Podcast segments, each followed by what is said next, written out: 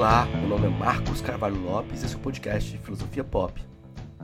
Esse é o nosso episódio número 196 recebemos o filósofo Fernando de Sá Moreira para uma conversa sobre racismo filosófico, estudos filosóficos negros e muito mais. O Filosofia Pop é um podcast que aborda a filosofia como parte da cultura. A cada 15 dias, sempre às segundas-feiras, a gente vai estar aqui para continuar essa conversa com vocês. De quando em quando, apresentamos episódios de entrevistas temáticas especiais. Você pode encontrar mais textos e informações no nosso site filosofiapop.com.br. Temos página no Facebook, Instagram, perfil no Twitter e canal no YouTube. Nosso e-mail é contato@filosofiapop.com.br. Hoje temos uma notícia bem legal para compartilhar com vocês: o lançamento do e-book Cholonadu Entrevistas sobre Filosofia Africana. Este é um projeto incrível que reúne 34 entrevistas com pensadores que estão moldando a filosofia africana fora da lusofonia, com prólogo de Filomeno Lopes, prefácio de Severino Goenha e Irgimino Mucali, Tronadur oferece uma oportunidade imperdível de mergulhar nas ideias e pensamentos que estão moldando o futuro da filosofia africana. E a melhor parte é que o e-book está disponível para download gratuito. Para obter seu exemplar, basta visitar a página filosofiapop.com.br e seguir seu primeiro post, que está fixado baixar o livro e começar a sua jornada ainda hoje. Vamos então para a nossa conversa com Fernando de Samoreira sobre racismo filosófico.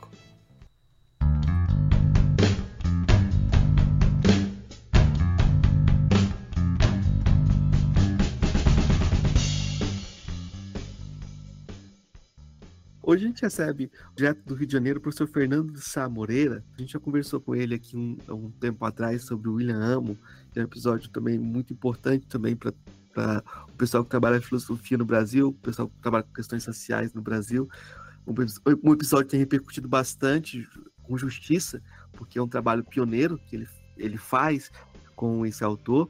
O motivo da nossa conversa hoje é também falar de um outro tipo de trabalho em que o Fernando é pioneiro, que é um trabalho vinculado a um estudo uh, mais, vamos dizer assim, uh, sociológico sobre a posição do negro dos temas raciais, dos temas da negritude dentro dos programas de pós-graduação, né?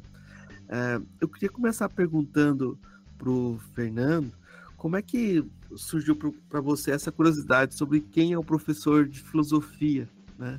Como é que vamos começar sobre as suas impressões Uh, como é que você resolveu passar as impressões para esse trabalho mais sociológico? Porque, dando um passo atrás, geralmente o pessoal da filosofia não gosta de sociologia, começa a fazer análise sociológica. Não, isso não é filosofia. Isso não é filosofia. Então a gente tenta se afastar dessas análises mais uh, sociológicas. Como é que você resolveu dar esse, esse passo uh, para ir, ir, além da impressão e fazer uma análise mais uh, meticulosa? Bom, antes de tudo, obrigado, Marcos, pelo convite. É um prazer estar aqui novamente discutindo alguns trabalhos, sobretudo esses trabalhos que acredito que tanto uh, na filosofia, mas até nesse universo dos podcasts, acho que tem um, uma razão de ser, né? É, trabalhos que, que discutem alguns temas que estão muito fortes, talvez mais fortes fora da filosofia do que dentro da filosofia acadêmica, e no entanto, que são, no meu entender, muito necessários dentro da filosofia acadêmica. Então, muito obrigado pelo convite. O meu envolvimento com esse tema, acho que ele foi sendo gradual, né? É, desde a graduação me incomodava muito o fato de não poder, ou quase não estudar é, autores brasileiros e africanos. Né? Na, na época, quando estudante de graduação, eu já tinha um, uma paixão muito grande por várias filosofias europeias mesmo. Eu estudava muito Rousseau, estudava muito posteriormente, me envolvi durante muito tempo com o estudo de Schopenhauer, mas uma certeza que eu tinha para mim mesmo, individualmente, é que eu não gostaria de passar o resto da minha vida estudando um autor só em um tema só. Então era uma coisa que tinha é, a ver com o meu lugar no mundo enquanto um homem negro brasileiro, era filho de um africano, então eu tinha um interesse por conhecer um pouco mais sobre África e sobre Brasil, é, e sobre negritude. Mas é isso ainda como um interesse um pouco é, desorganizado, não sabia muito bem para onde que eu ia e, e, como que isso ia se dar na prática. Era uma coisa de estou estudando Schopenhauer, estou estudando Rousseau, posteriormente estou estudando Nietzsche, é, gosto muito de ler Platão, gosto de ler a filosofia canônica que me é apresentada, gosto muito do curso de filosofia, mas eu gostaria de ler um autor brasileiro agora, eu gostaria de ler também por fora, para mero conhecimento, um autor africano sobre qualquer tema que ele pudesse é, vir a me apresentar. E, e eu lembro de, de, ter muita dificuldade de encontrar alguém que pudesse me indicar o nome de um autor que fosse é, um livro que de repente poderia ser interessante que eu lesse, né? Então isso naquele momento já como que plantou uma pulga atrás da orelha e, e me deixou uh, já com a sensação de que ali havia algum tipo de problema, que ali havia a necessidade de é, fazer mais investigações. E com o avanço na pós-graduação, uma experiência que é muito comum para nós, é que nós vamos nos tornando os únicos negros na, na nos cursos de pós-graduação, o número de professores negros. Eu tive é, a sorte de ter professores negros na minha graduação, né? especialmente o Atílio, especialmente é, o Luiz Manuel, que hoje o Luiz Manuel, inclusive, está em outra universidade, no Cariri, mas, de modo geral, também o número de professores negros vai caindo na pós-graduação, o número de colegas negros vai caindo também na pós-graduação, e isso, de alguma forma, foi me incomodando, foi me incomodando a ponto de que é, eu resolvi, um pouco por conta própria, ir atrás de alguns autores, independente deles estarem associados com a filosofia ou não. E acho que essa foi uma, um movimento muito importante é, de, de pensar a filosofia desde dentro e desde fora, né? Usar a filosofia, ler sobre filosofia ou pensar sobre filosofia, usando os referenciais que os cursos de filosofia me apresentavam. Então, não, não deixou de ser uma referência para mim, Rousseau, por exemplo, e, e outros autores, é, para pensar.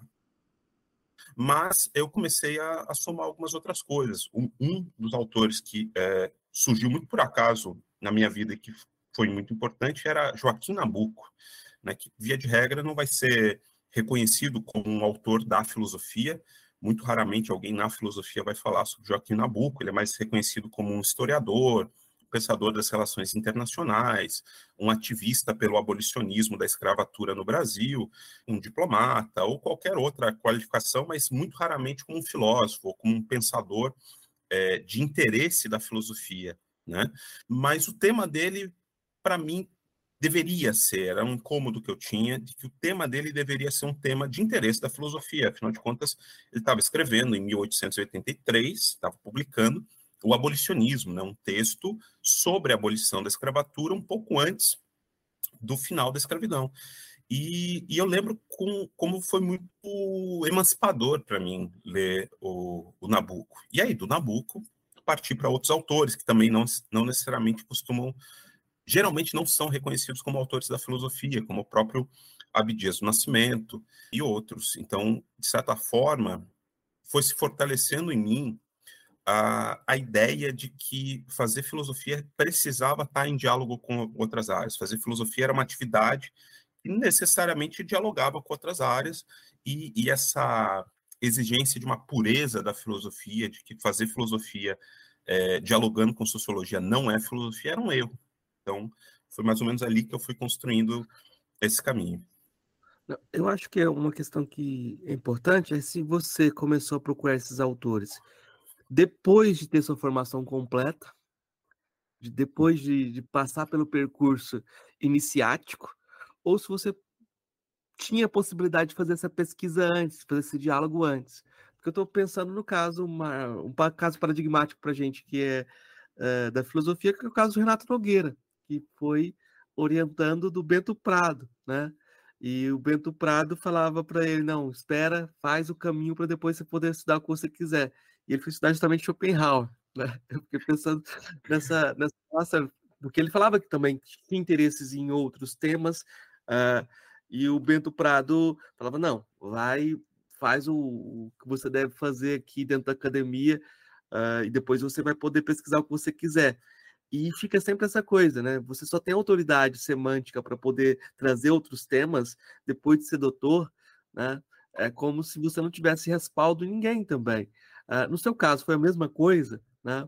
Uh, talvez se você não tiver o Bento Prado também para ser seu, seu rei filósofo formador, fica mais difícil as coisas também, né? Como é que foi? Sim, sim. É, não deixa de ser um pouco parecido, né? É, não é que eu comecei a pesquisar esse tema só depois do doutorado, né? Eu, eu, cheguei a ter um professor na minha graduação que dizia algo parecido no sentido de é, até você ter o seu doutorado, você não pode dizer eu acho, eu penso, só depois que você tiver o doutorado, aí você faz o que você quiser. Até lá, não. Eu, eu acho um pouco errado essa postura tão radical. Eu acho que não funciona tão bem. Claro que o, o isso, isso não quer dizer que a gente esteja defendendo que cada um fique escrevendo e publicando qualquer coisa sem rigor nenhum, etc. e tal. Mas, ao mesmo tempo, há uma pressão seletiva também para que você não se dê muita liberdade depois do doutorado, né? Depois do doutorado, você ainda tem que passar num concurso público, tem que achar um lugar onde você possa trabalhar e ser minimamente reconhecido e remunerado pelo doutorado. Então, há uma pressão a que você também não invente muita moda, que você não arrisque muito, que você continue publicando sobre seus temas. Depois que você, que seu tema de pesquisa até o doutorado, é, se você entra numa pós-graduação, se você está tentando fazer uma carreira também dentro da academia e obter algum reconhecimento, há uma, uma, uma facilidade maior é, de que você consiga esse reconhecimento se você continuar publicando variações sobre seus temas é, de mestrado e doutorado, né? É, eu fico olhando, até hoje, meu artigo mais reconhecido é um artigo que eu escrevi no mestrado, mais citado, né? É um artigo que eu escrevi no mestrado que era para ser parte da minha dissertação e não foi, calhou de não ser porque acabou sendo um pouco um, um, desviava um pouco do tema central da dissertação, meu, meu orientador me recomendou a retirar e publicar como artigo independente. Retirei, melhorei um pouco ele, um artigo sobre linguagem em Nietzsche Schopenhauer, e, e calhou de publicar numa, na, numa revista importante de Nietzsche, e, e, tudo bem, mas é um artigo muito do início da minha carreira, inclusive, né, como pesquisador, então, a, a, muito limitado no seu alcance é, e na sua originalidade, né? Mas é um artigo bom, eu gosto dele. No entanto, é, é, eu fico olhando a repercussão que ele tem e pensando que se eu continuasse fazendo experiências semelhantes, pegando pedaços da minha do meu doutorado e publicando ele infinitamente com pequenas com pequenos acréscimos, talvez eu tivesse hoje muito mais reconhecimento é, como pesquisador de Nietzsche, é, é, por exemplo, ou de Schopenhauer, por exemplo, do que como alguém que está pensando temas sobre raça, racismo e filosofia. Não sei, estou chutando aqui, mas o fato é que fazer essa, essas viradas na sua produção, fazer essas mudanças de percurso na sua produção, tem um preço, independente de qualquer coisa, do reconhecimento que pode ter ou deixar de ter, tem um preço, o preço é difícil de, de, de encarar.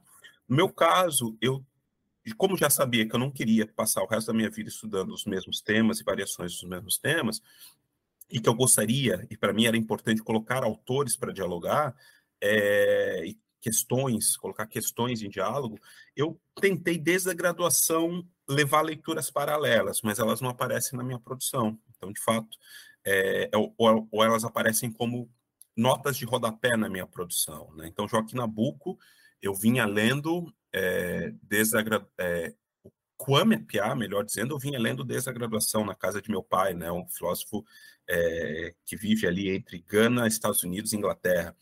É, eu vinha lendo desde a graduação e ele aparece aqui ou ali como nota de rodapé de alguma coisa. Joaquim Nabuco também, dali a pouco aparece como nota de rodapé de alguma coisa que eu estou produzindo, seja sobre Nietzsche, seja sobre Schopenhauer, seja sobre outros temas.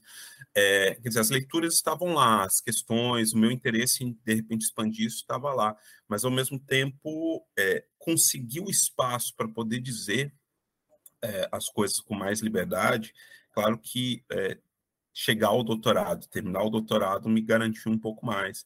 Então, não tenho nenhum motivo para rejeitar meu doutorado. Gosto muito do, do, dos temas que eu trabalhava com Schopenhauer e Nietzsche, que eu trabalho, questão do caráter, questão do, da identidade pessoal é, nos autores alemães do século XIX. Acho um tema extremamente interessante.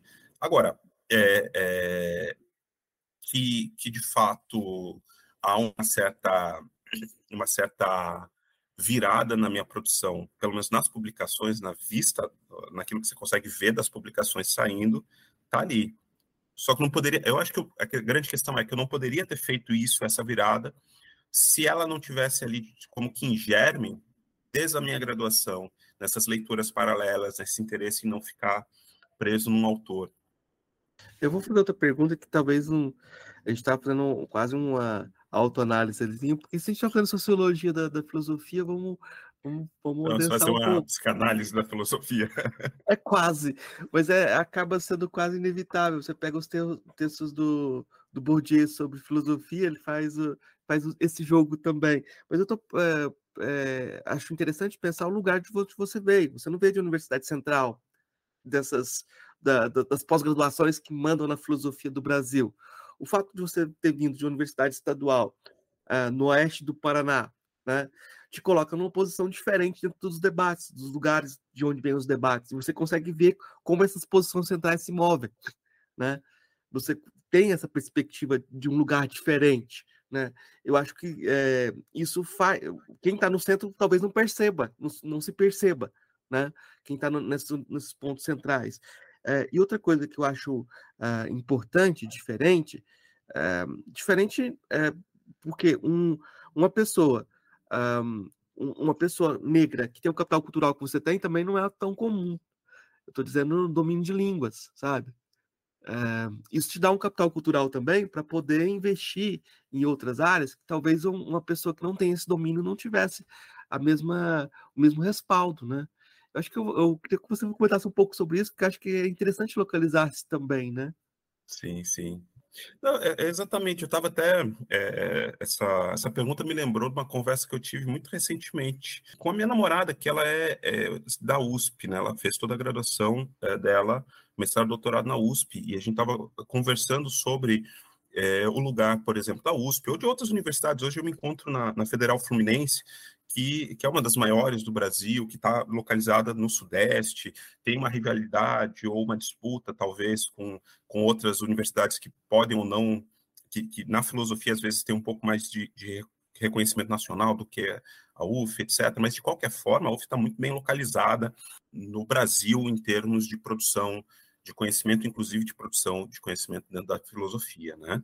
E aí, ao conversar com ela sobre a USP, nós, na verdade, estávamos conversando sobre perspectivas de trabalho. O, o recentemente, é, me pediram para gravar um vídeo para os alunos de graduação da UniOeste, da universidade onde eu me formei, né? E, e o sentido de gravar esse vídeo é, é eu estou num momento de vida com muito pouco tempo disponível e, enfim, não consegui parar ainda para gravar, mas como para mim era importante fazer isso, é importante fazer isso. E como talvez se eu tivesse estudado na USP não seria, entendeu? O curso, o, curso fora de centro, por exemplo, eu lembro como se envolveu, como, como era uma questão para os alunos e como era uma questão muito forte para vários professores é, a presença da filosofia no ensino médio. E em várias ocasiões em que eu estive na USP discutindo, não é que a USP ignorou a filosofia no ensino médio por completo, mas parecia uma questão muito menos central. Né? A existência ou não de filosofia no, no, ensino médio não vai fechar o curso de filosofia, a graduação de filosofia, tampouco mestrado ou doutorado da USP ou da UFRJ. Possivelmente, talvez a UF sofra alguma consequência, mas talvez também não vai ter um efeito de fechar cursos ou turmas.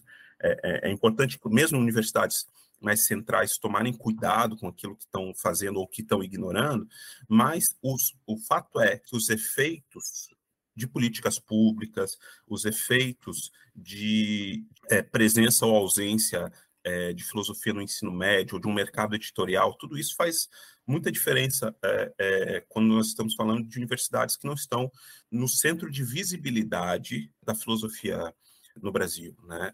Quando eu cheguei ao Rio de Janeiro, fiquei muito assustado com é, a diferença prática que faz estar no Rio de Janeiro. Né? Em certa ocasião, recebi uma mensagem da, da GNT me solicitando uma participação num programa da, da, da emissora e, e eu me perguntava muito seriamente como diabos tinham conseguido meu número de telefone. como diabos é, tinham chegado ao meu nome é, de repente. E, e, a resposta é: alguém que foi seu aluno trabalha na, na emissora hoje e numa, numa sala de roteiro ou qualquer coisa parecido, seu nome apareceu. Quer dizer, é, estar fora dessas universidades centrais, de fato, te coloca num outro lugar. Mas é importante para mim ter, ter vivido essas outras realidades. Tá num programa de pós-graduação que não tem quase bolsas. É, é muito difícil. Né? Eu lembro de quando eu, eu, eu tentei fazer o máximo de preparação possível para que quando eu chegasse ao mestrado eu tivesse uma bolsa. Eu tive muito, muitos problemas de bolsa na, na graduação, trabalhei, estudei, e foi muito difícil. Consegui bolsa por um ano na graduação só. E quando, então, meu grande interesse era ter bolsa durante toda a pós-graduação até o final do doutorado de preferência. E fui muito bem na seleção do de mestrado, mas não tinha bolsa quase.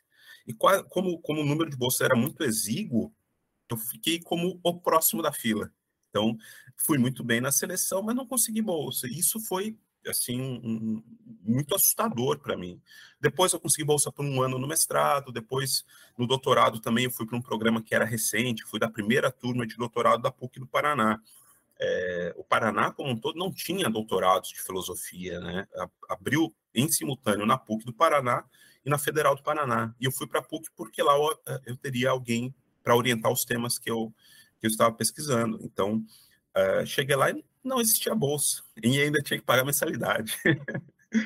foi terrível, foi uma situação assim muito complicada, mas ao mesmo tempo depois consegui uma isenção, depois consegui uma bolsa para ir para o exterior.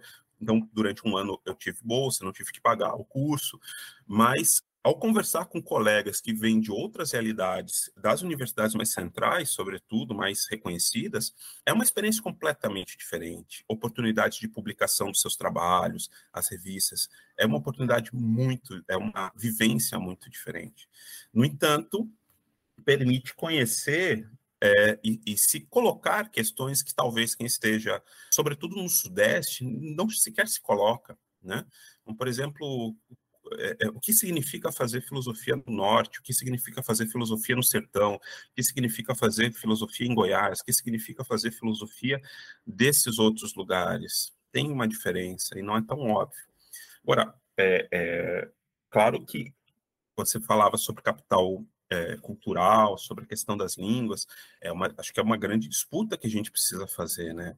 De um hoje eu pude me envolver com muitas línguas estrangeiras por um, um esforço muito grande, porque, é, enfim, não tinha dinheiro para pagar os cursos de línguas. Quando tive dinheiro para pagar, não foi por muito tempo. Então, a maior parte daquilo que eu aprendi, eu tive que aprender um pouco sozinho e, e metendo a cabeça.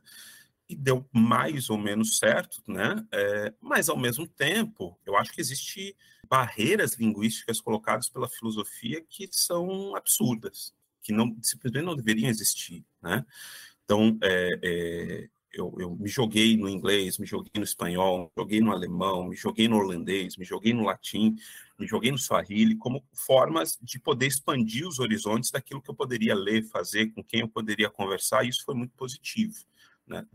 a minha pesquisa sobre AMO não seria possível se eu não tivesse fazendo essa pesquisa simultaneamente em várias línguas porque simplesmente não existia material em português, né? Existia um único artigo publicado em português sobre o AMO até 2012, se eu não me engano. 2000, não, acho que o primeiro artigo publicado foi em 2018. Em 2012, mais ou menos, foi quando começaram a aparecer notas de rodapé em dissertações, em, em, em teses de, de alguém que estava falando sobre outra coisa e mencionava a existência de amo porque tinha lido em algum lugar. Dizer, então, isso, isso me abriu um horizonte que a maior parte das pessoas no Brasil não tem, sobretudo a maior parte das pessoas negras não tem. Né?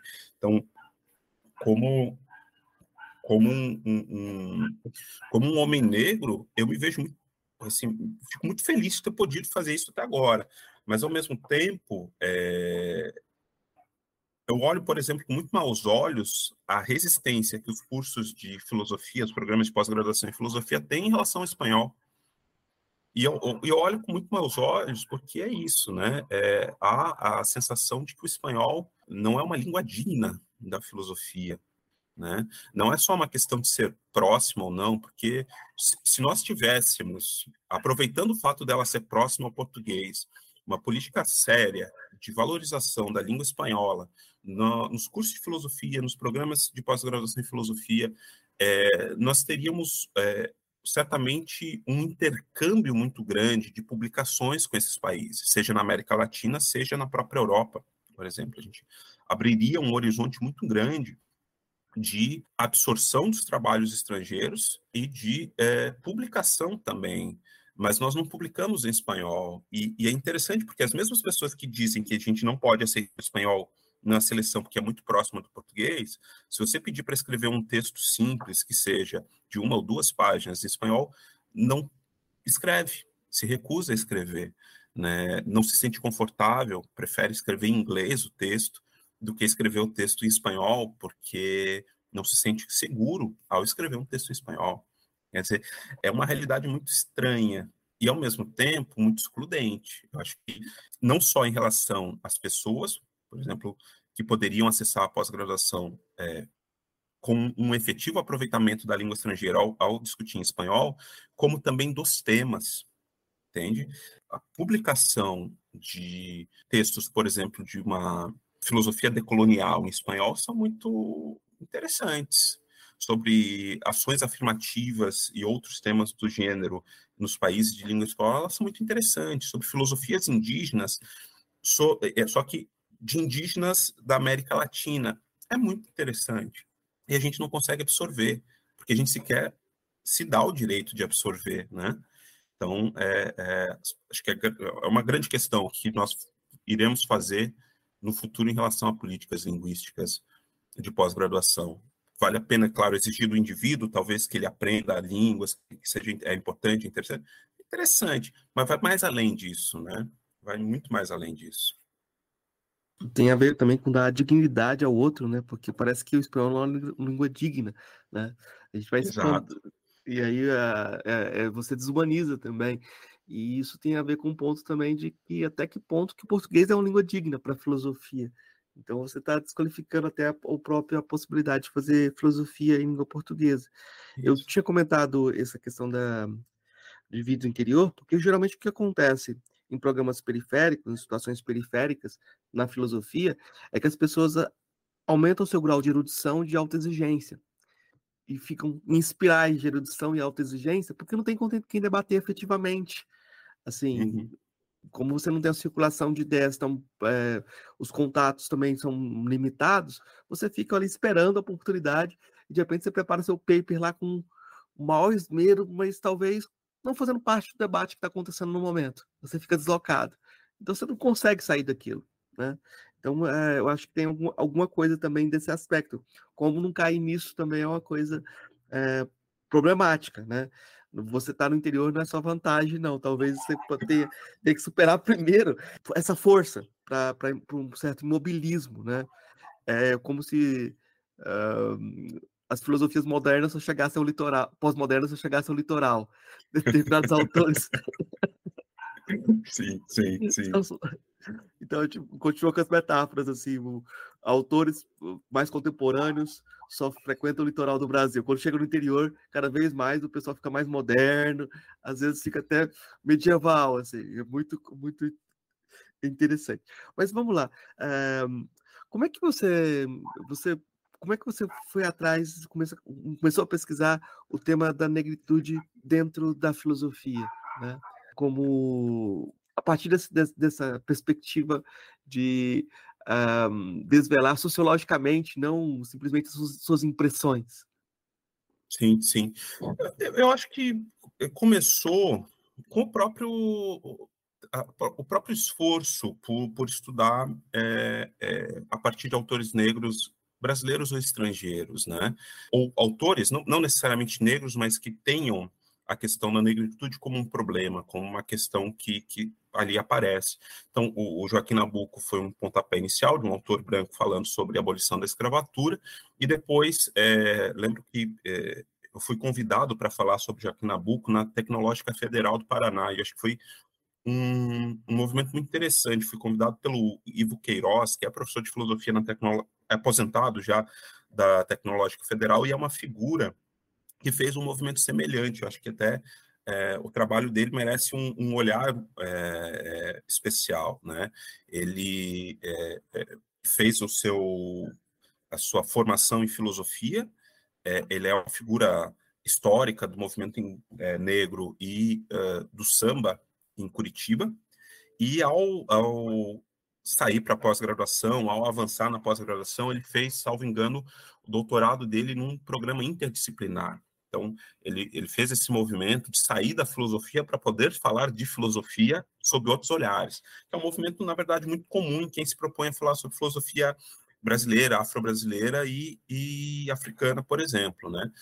E naquela ocasião, ele escreveu uma tese sobre Fanon, né? Sobre Franz Fanon, que ainda muito lentamente começa a receber algum reconhecimento, espaço para que se fale dele mais abertamente na filosofia, mas de modo geral ainda muito pouco. É, e ao ser convidado para esse evento pelo Ivo, eu fui levar o que, aquilo que eu vinha pesquisando sobre é, Joaquim Nabuco e tentando também, ao mesmo tempo, apresentar uma perspectiva crítica sobre as proposições do Nabuco, né, sobre como ele entendia é, que deveria acontecer a abolição da escravatura. E acho que foi um ponto de inflexão muito legal, porque me permitiu encontrar é, também outros autores, esse contato com o livro foi muito importante para mim, encontrar outros autores brasileiros, estrangeiros, próprio, comecei a ler alguns textos do próprio Ivo, mas fui ler o, o Abdias do Nascimento, fui ler, a partir dali, muito Angela Davis, mais tardiamente fui ler Lélia Gonzalez, etc. E é, eu acho que, de alguma forma, eu fui seguindo um caminho é, pavimentado por essas pessoas. Posteriormente, Sueli Carneiro. Veja, são, são todas pessoas que se permitiram fazer filosofia, mas também fazer filosofia é, dialogando fortemente com as outras áreas. O, Ivo tem algumas discussões sobre tecnologia, é, é, educação e tecnologia, tanto numa perspectiva mais focalizada no debate sobre raça, quanto de fora do debate sobre raça, um, um debate mais geral, que a raça está ali, mas não está tão focalizada assim. Angela Davis, com um debate muito forte é, é, com a história das mulheres, das mulheres negras nos Estados Unidos, a questão do sufragismo e a presença das mulheres negras no sufragismo, etc. É, e o Abdias do Nascimento também. Todos eles não se furtavam a falar sobre o negro e trazer uma tabela dali a pouco, e trazer um debate sobre legislação dali a pouco, e trazer um debate sobre é, demografia dali a pouco, sobre cultura, cultura brasileira, sobre música, etc. São autores que, é, de certa forma, foram me fortalecendo a convicção de que era possível fazer filosofia nesse movimento. De certa forma, os próprios autores europeus com quem eu trabalhava, principalmente Schopenhauer e Nietzsche, também são autores que, embora não falem sobre demografia, sobre negritude tão diretamente assim, exceto algumas passagens, são autores que, pelo menos também, têm uma, uma, uma forma de fazer filosofia e é, costura é, com as ciências o tempo todo, né, com, com as artes o tempo todo. E essa costura, quer dizer, de alguma forma, é, me mostrou que o caminho era possível. Então, quando eu me vi envolvido mais e mais fortemente no debate sobre negritude como conceito, como um, um, conceito filosófico possível, etc. e tal, ao mesmo tempo eu fui me envolvendo com os debates legais, né? Aqui na, na UF, eu fiquei envolvido logo que entrei na universidade, quase por acaso, quase sem querer, no debate sobre a Lei 2.990, de reserva de 20% de vagas em concursos federais para pessoas negras. Isso porque eu estava fazendo um monte de concursos públicos, né? Então eu tinha tido uma experiência de, de subir e descer o Brasil fazendo concursos públicos, e ver como a, a lei era aplicada de forma diferente em diferentes instituições. Isso, para mim, na época, eu não entendia por que era aplicado diferente, mas era muito curioso, muito estranho. Eu sabia que alguma coisa podia sair daí. Quando eu cheguei na, na, na UF, eu me envolvi em é, é, coletivos de professores negros uh, que estavam em várias áreas do conhecimento diferentes debatendo é, os problemas da universidade, da negritude na universidade, sob perspectiva da sociologia, da psicologia, entre outras áreas, e é, o debate sobre a 2.990 estava muito presente. Só que todo mundo, a maior parte das pessoas com quem eu conversava naquela ocasião, eram pessoas que tinham experiência só do Rio de Janeiro, e como a lei não era aplicada no Rio de Janeiro, e quase todas as instituições públicas na, na ocasião aqui no Rio de Janeiro faziam a mesma leitura da lei, portanto, no meu entender, erravam na aplicação do mesmo jeito. E, portanto, achavam que estavam acertando. Erravam a ideia de que estava todo mundo certo. Nesse debate, a gente precisava necessariamente mexer com estatística, a gente precisava necessariamente mexer com o texto legal, com a interpretação jurídica, conversar com as pessoas do direito, conversar com as pessoas é, de outras áreas. Eu mesmo aqui na UF fui para uma é, um departamento dentro da faculdade de educação. Foi até uma, escola, uma escolha voluntária minha, mas que é, tem essa vantagem de me colocar em contato com sociólogo, com antropólogo, com psicólogo, com pedagogo, o tempo todo. Né? Entender que, putz, é, as discussões que a gente precisa fazer precisam saber costurar essas áreas. Né?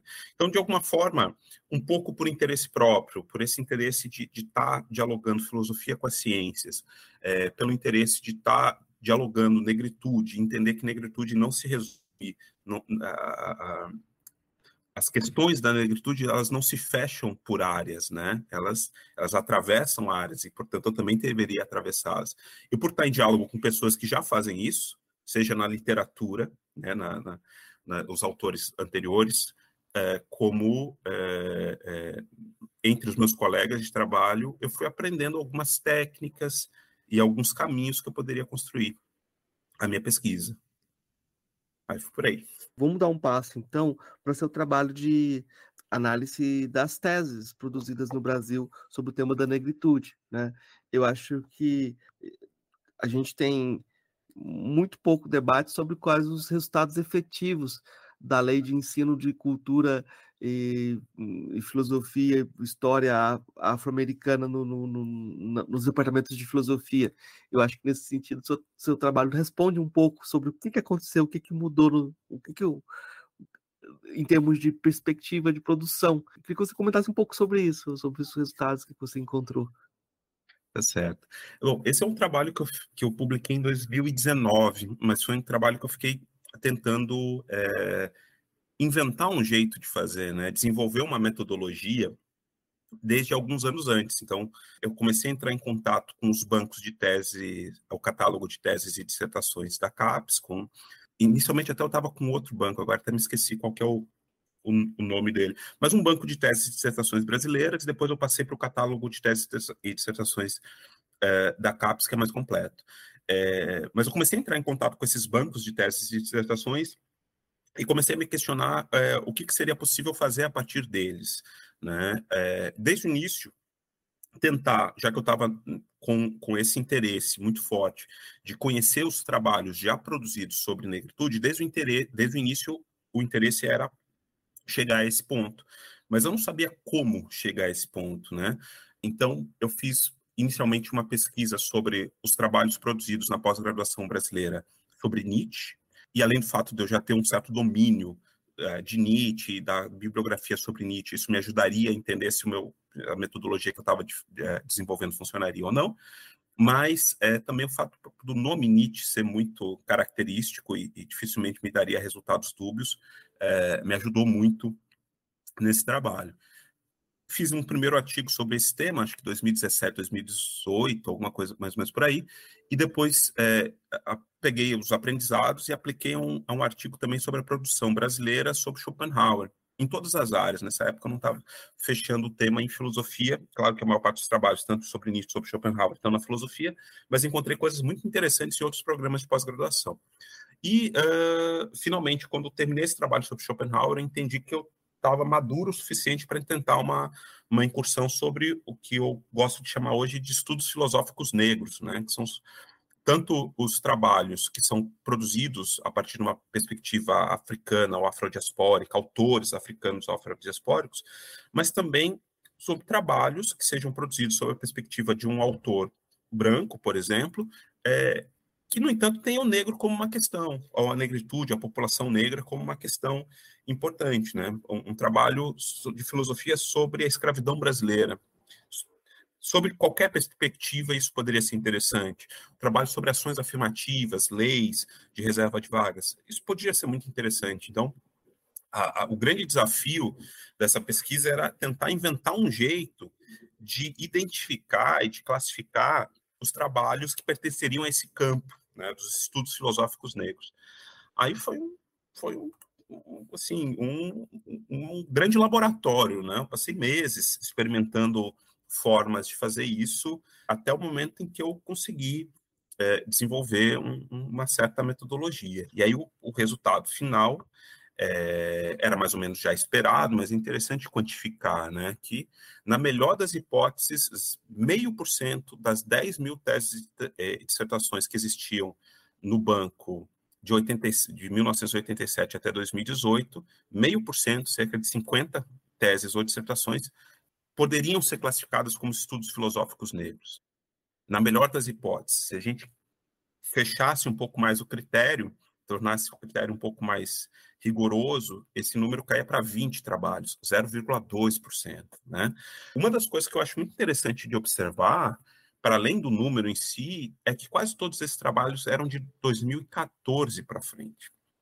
Né? Existiam alguns trabalhos prévios, existem trabalhos prévios, é, como esse banco começa em 1987, por exemplo, não entrou o trabalho da Helena Teodoro, que é de 85, se eu não me engano, é um pouco anterior, mas uh, há alguns poucos trabalhos ali na década de 90, algumas coisas muito interessantes que saíram do radar, que as pessoas uh, passaram um pouco batidas, mas a maior parte dos trabalhos uh, eram de 2014 para frente em algumas poucas universidades. Me chamou muito a atenção que é, os, os programas é, de mestrado acadêmico foram mais. É, desculpa, os programas de mestrado profissional, que era uma novidade até poucos anos atrás é, em filosofia, é, foram aparentemente um pouco mais receptivos. Né?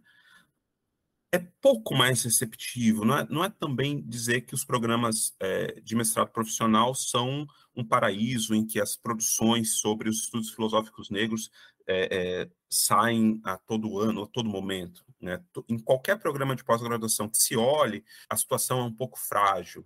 Tem alguns pouquíssimos trabalhos, esses programas estão espalhados pelo Brasil, etc. E tal, mas alguns desses trabalhos justamente usaram como uma justificativa para poder defender um trabalho é, sobre é, negritude dentro da filosofia, a Lei 10.639. Então, acho que a Lei 10.639 teve um efeito ainda muito reduzido nos cursos de filosofia e nas pós-graduações em filosofia. Um efeito positivo que teve foi que é, é um marco legal importante para defender a, a, legitimidade do trabalho. Né? A filosofia precisa é, discutir a partir da Lei 10.679, querendo ou não.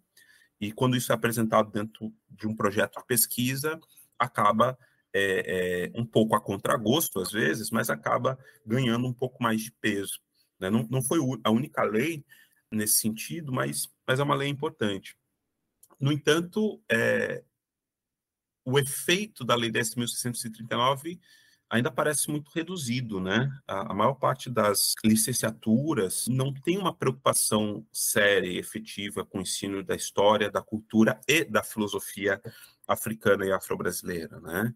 É, ao olhar para o texto da, da Lei 10.639, há uma certa sensação de que ela é como que voltada apenas para a educação básica, que é um erro, é um, um grande erro, mas é, de fato o texto da lei dá um pouco de margem para essa interpretação. A produção sobre a lei, a produção legal mesmo, resoluções do Conselho Nacional de Educação, é, pareceres, tudo isso deixa muito claro que a, o ensino superior precisa se preocupar com a lei de 10.639 também, para além, claro, do fato de que quem vai dar aula no ensino médio passou pela graduação e se não teve o conhecimento na graduação, como é que a gente espera que ele possa ensinar no ensino médio?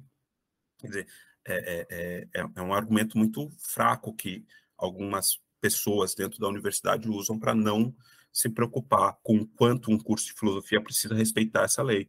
Mas, mesmo assim, você tem uma produção de resoluções, uma produção legal e infralegal que garante que, que, que ela deveria ser respeitada. Mas, enfim, o caminho ainda é muito longo.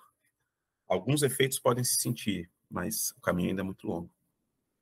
É, a gente tem leis para inglês ver desde muito tempo no Brasil, é, principalmente quando as pessoas não querem modificar suas práticas, né?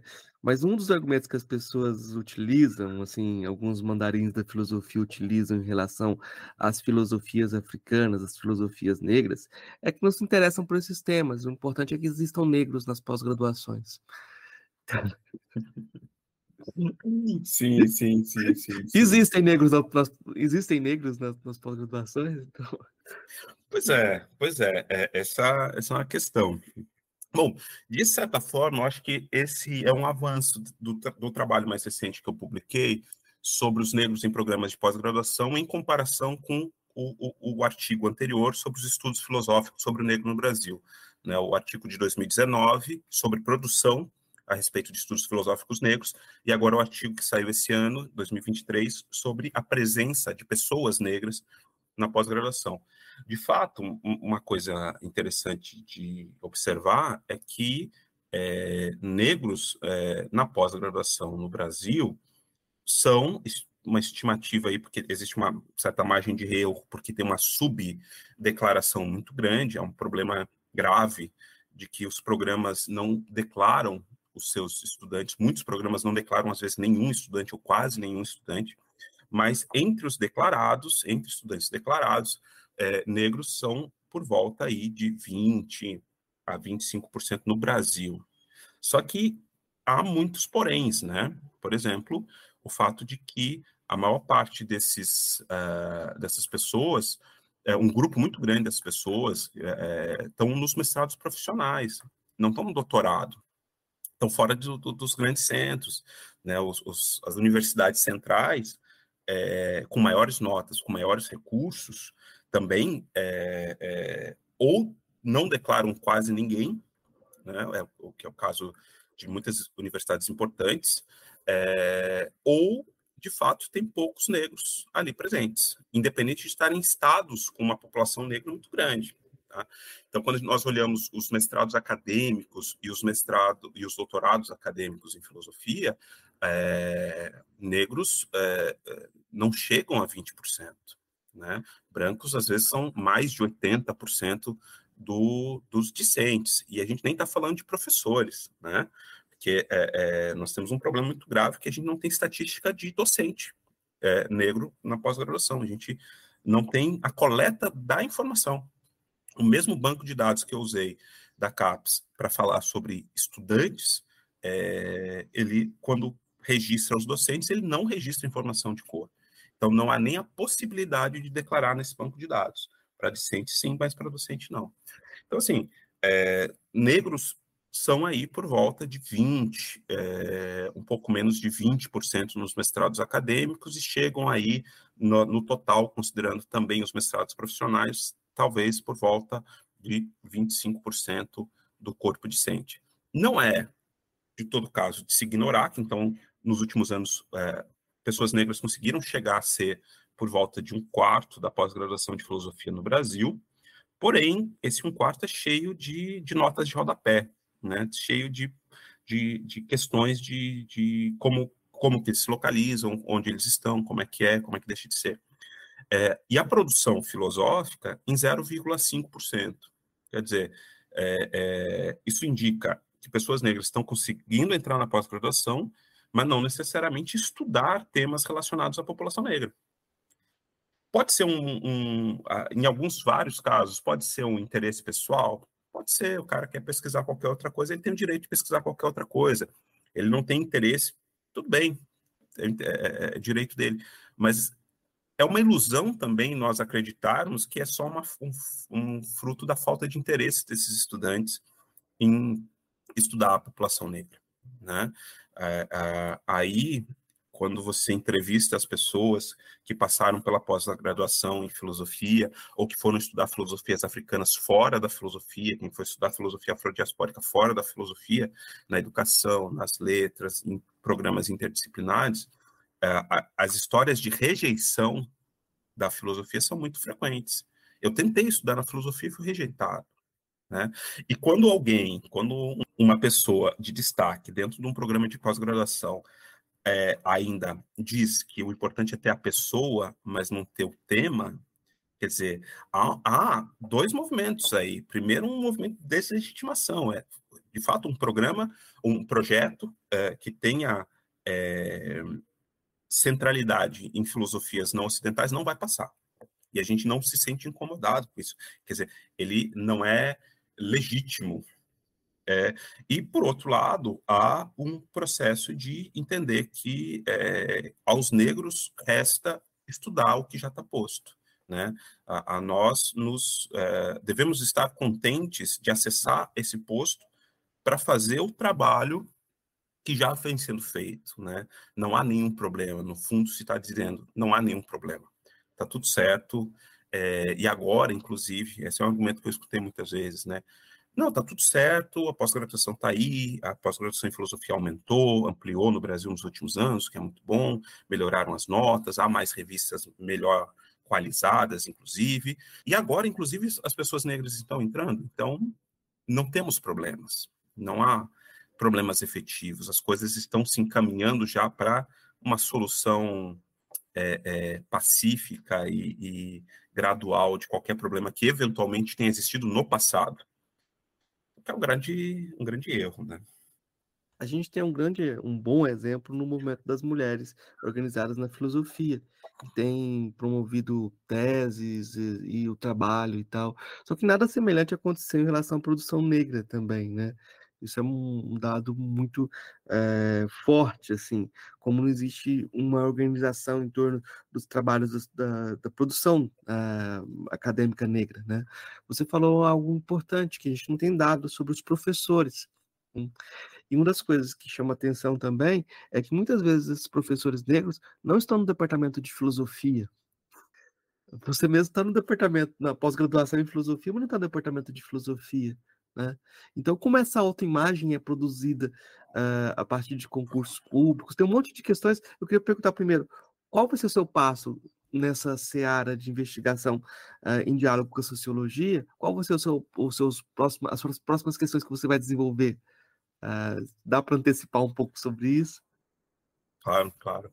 Pois é, é, acho que essa é uma das grandes questões, né? Uh, uma das coisas que eu tenho tentado mostrar em alguns trabalhos é como, pelo menos comparada a outras ciências humanas, a filosofia tem uma tendência endógena muito forte. Ou seja, é, a gente funciona no sistema meio de pirâmide, né? Você faz a graduação de filosofia para fazer o mestrado em filosofia, para fazer o doutorado em filosofia, para um dia você dar uma aula num curso de filosofia, formando novos é, professores e mestres e doutores em filosofia. Tá, tudo bem. É, que exista uma presença forte de pessoas formadas em filosofia dentro dos, dos cursos, dos mestrados, é esperado. A grande questão é que a filosofia ela é muito mais fechada a outras áreas do que é, as outras áreas são fechadas em relação à filosofia. Isso, isso é curioso, é como se a filosofia estivesse dizendo: eu tenho a ensinar a outras áreas, mas não tenho a aprender. As outras áreas precisam aprender comigo. Então, quando se faz um concurso para um departamento de filosofia, via de regra, a exigência é graduação e doutorado em filosofia. Às vezes, até a graduação pode ser em outra área, mas é muito comum graduação e doutorado em filosofia, e às vezes graduação, mestrado e doutorado em filosofia. Né? É, é interessante é, que, que, de novo, filósofos é, de formação completa sejam os seus departamentos? Claro que sim, mas quando você compara com departamentos de sociologia, com departamentos de psicologia, não é tão raro que você encontre pessoas com formações diferentes. Quando você olha pós-graduação, é mais comum, é mais comum. É, quando eu olhei isso na filosofia, pelo mesmo banco de dados de, de discentes, a gente consegue ver qual é a formação final do orientador. E a formação dos orientadores, via de regra, é, é em filosofia mesmo, assim, tem é, 90 e tantos por cento, acho que é quase 95, 93, 94% das pessoas que estão nos programas são com a sua formação quase completa dentro da filosofia, né? Aí tem algumas pessoas da educação e às vezes algum, alguém de outra área. Quer dizer, quando você olha para algumas outras áreas das ciências humanas, não é 93, é 80, é 70 e pouco. Quer dizer, a presença de pessoas de outras áreas não é dominante, mas é mais frequente. Esse diálogo com a outra área, ele se dá mais forte. qual que é a consequência disso? É, se você, no seu processo de, de formação, resolver fazer um mestrado ou um doutorado fora da filosofia, é possível que você nunca mais consiga voltar para dentro da filosofia em termos de concurso, de, de dar aulas num curso é, ou numa pós-graduação de filosofia. Né? Eu fui para um, um, é, um departamento de educação, toda a minha formação em filosofia. Né?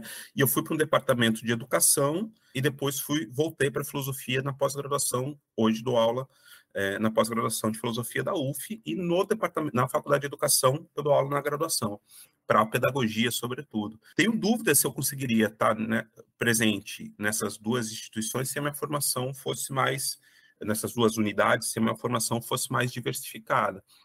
É, só que na medida em que os programas de filosofia são muito restritivos em relação àquilo que você pode ou não pesquisar, muita gente da filosofia africana, por exemplo, foi fazer a sua pós-graduação na educação ou mestrado ou doutorado. E isso é, é quase que um, um é quase que um, um, obstáculo intransponível, quase intransponível, se ele quiser voltar para a filosofia em algum momento. Do ponto de vista formal, não existe obstáculo, né? Do ponto de vista formal, não há o que impeça alguém que tenha feito doutorado em educação e dar uh, aulas na pós-graduação em filosofia. É possível, é ok, é, é tranquilo, mas é, há barreiras invisíveis que muitas vezes vão impedir. E no caso de um concurso público para se tornar professor nas graduações, nas universidades públicas, muitas vezes a barreira é formal mesmo. Está lá no edital, não vai te permitir nem se inscrever.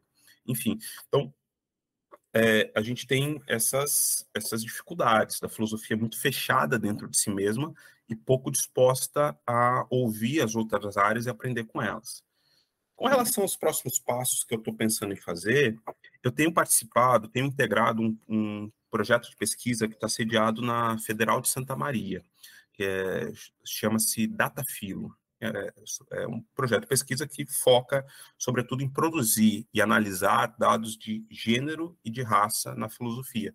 Então, é, é, o que nós estamos tentando fazer juntos, esses trabalhos que eu comentei anteriores, são trabalhos que eu produzir antes de entrar no Datafilo, é, mas o que a gente tem tentado fazer junto é unir as experiências que nós fizemos até o momento para conseguir cada vez mais produzir dados, inclusive é, sobre as interseções entre é, raça, gênero, deficiência, porque a gente foi percebendo que é, é muito importante discutir esses conceitos juntos, por mais que seja difícil, por mais que os, o acesso a esses dados seja muito complicado, é muito importante. Vou dar um exemplo.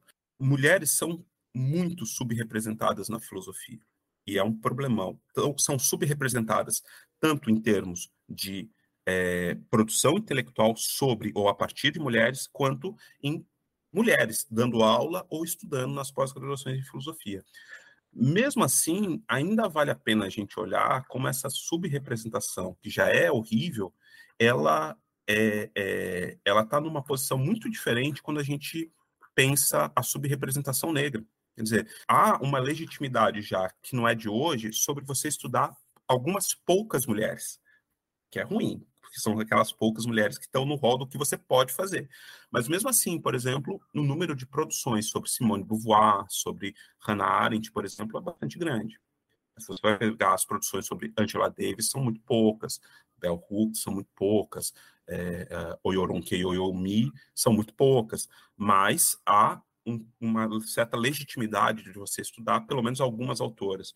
Não há, eu arrisco dizer, hoje ainda, é, um autor negro, brasileiro ou não, que uh, tenha perto da legitimidade estabelecida nas produções que Hannah Arendt tem, por exemplo.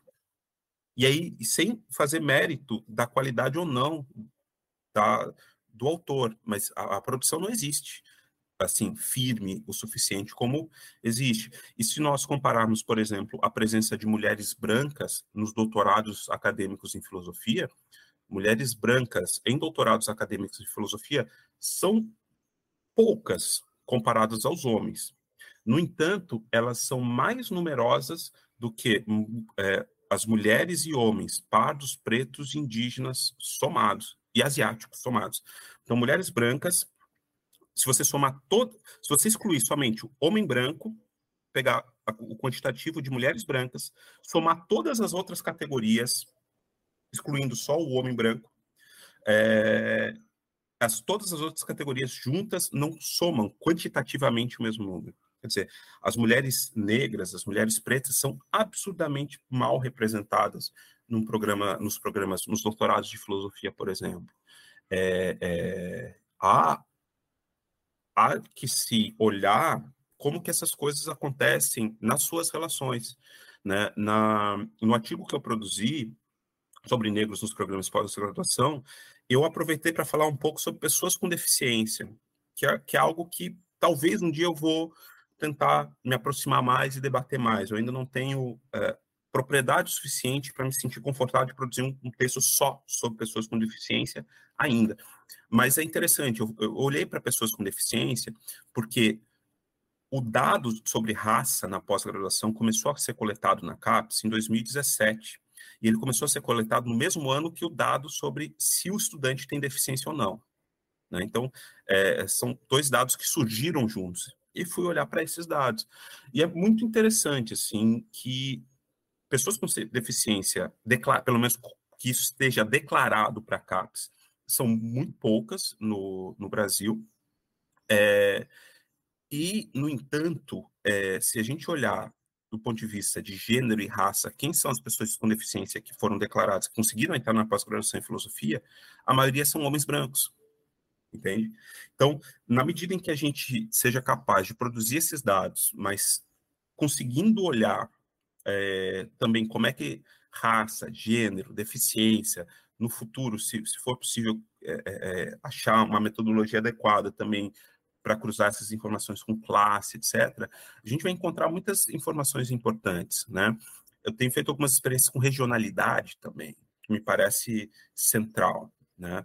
A, a, a situação dos programas no norte, no nordeste, no sul, centro-oeste ou sudeste são completamente diferentes.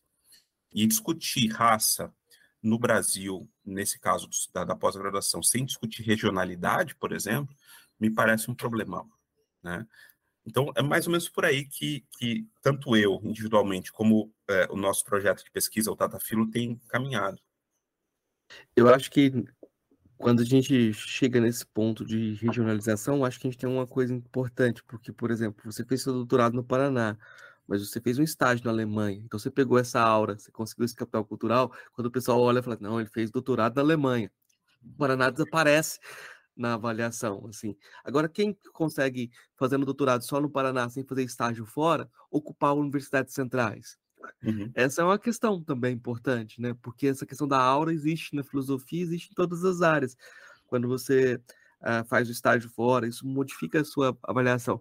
Mas acho que tem uma coisa interessante quando a gente vê o tipo de discurso que parte do quantitativo para o qualitativo. A pessoa fala, ah, é muito pouco, mas são muito ruins sabe? É, já avaliam a qualidade é, como negativo e vem sempre o argumento da, da excelência, né? Hum, hum, e esse argumento da excelência, ele, ele, ele é camuflado de outras formas. A gente tem um, um tipo de coisa no Brasil que é muito diferente de outros lugares, porque em outros lugares alguns autores falam de visibilidade segregada, né?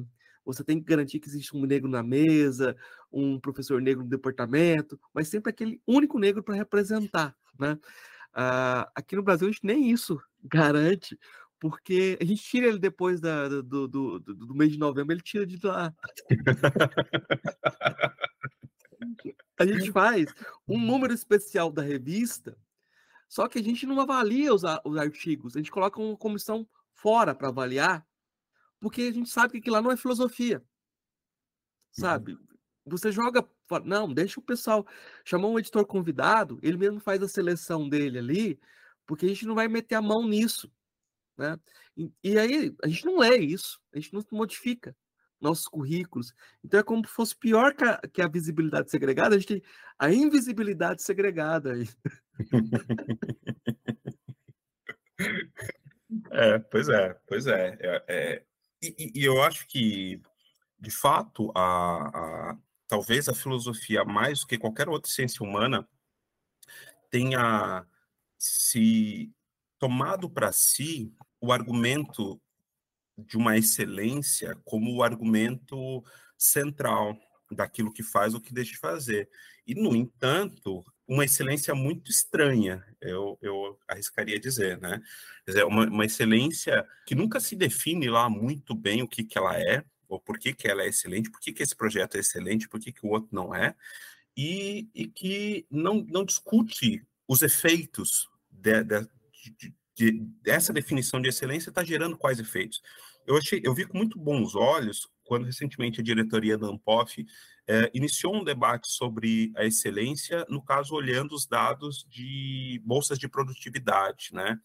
E, e, e essa, e essa, esses dados de bolsa de produtividade vão revelando que as bolsas de produtividade estão é, restritas geograficamente a, a, uma região, que estão quase que restritas também a um gênero, a uma cor, quer dizer, está tá muito é, fortemente perceptível que essa excelência ela passa por uma série de fatores que não são muito lá muito bem definidos e que têm efeitos, sobretudo que têm efeitos que precisam ser observados.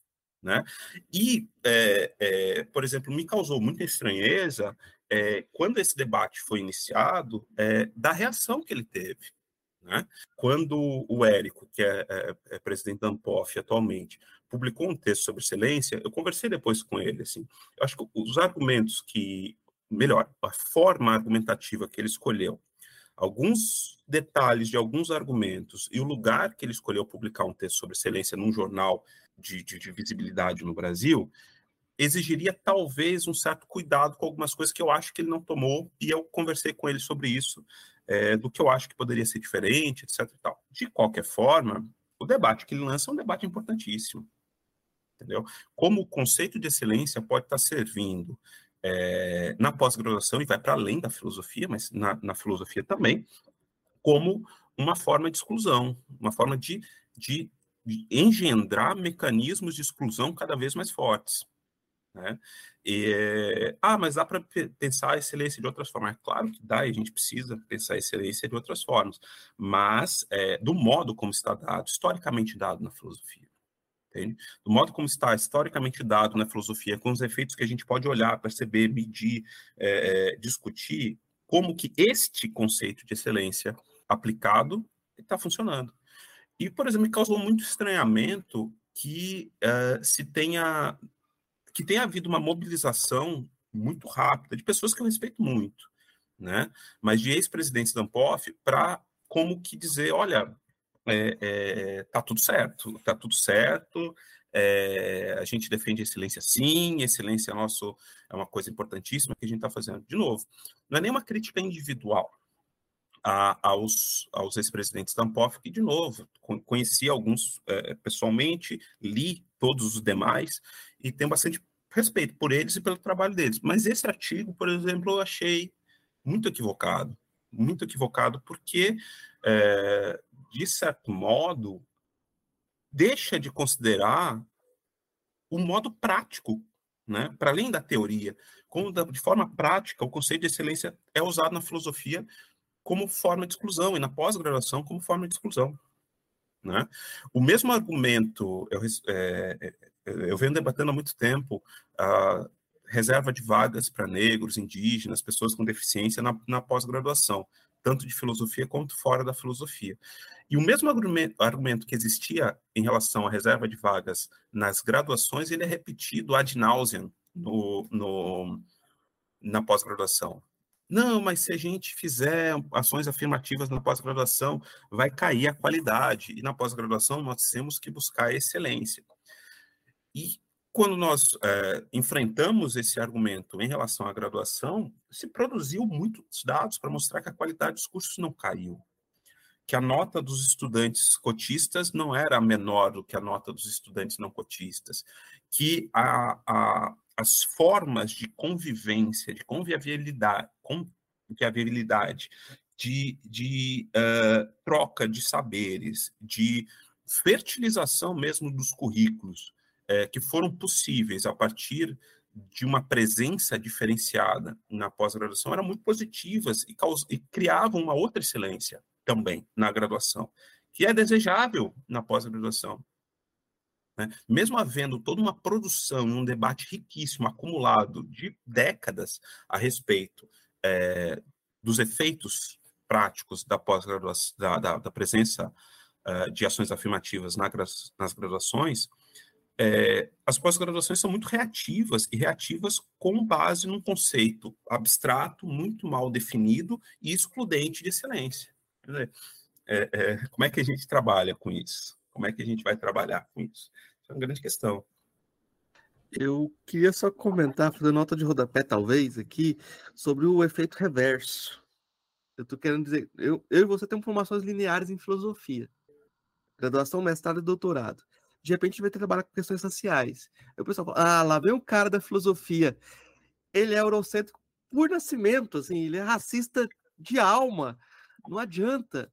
E quando vai trabalhar com filosofia africana, ah, acontece muito isso mesmo. É como se a, a formação em filosofia fosse um desqualificador. Pois é, pois é. é. é. Eu acho que essa é uma, uma das coisas que me chamou a atenção, porque eu fui muitos anos professor de educação básica também, né? Como, como a minha carreira como bolsista em filosofia foi uma carreira fracassada, eu tive bolsas, mas também durante muito tempo não tive bolsas, é, eu bati muita cabeça no, em escola, para cima e para baixo, é, até é, me firmar como professor de ensino superior. Né? De um lado, foi muito difícil, né, porque é isso, trabalhar, estudar ao mesmo tempo, fazer a, a, a tese enquanto tem que dar aula para 700, 800 alunos, foi um, um desafio horrível. É, eu passava muitas horas em ônibus. Boa, boa, parte da minha tese foi pensada em pé no ônibus, é, entre a correção de um trabalho e outro, que eu corrigia dentro do ônibus, às vezes, os trabalhos dos alunos para poder ter tempo. Né? Então, foi, foi um período muito difícil. É, por outro lado, é, é, eu tive a oportunidade de estar em muitas escolas né, de educação, dentro do, do, ensino fundamental, médio, educação de jovens e adultos, escolas privadas, escolas públicas, escolas públicas de excelência, escolas públicas de bairro, caindo aos pedaços. Então, pude ver um pouco de, de tudo. É, uma coisa muito frequente, é, como eu peguei essa, essa geração de implantação da, da filosofia no ensino médio, é que eu fosse o primeiro professor de filosofia dessas escolas em quase todas eu era o primeiro professor com formação em filosofia, né, é, a dar aulas de filosofia ali. E a experiência, de modo geral, é, eu acho que foi muito legal, aprendi muito. É, no entanto, eu achei muito curioso a expectativa que se tinha em relação a mim.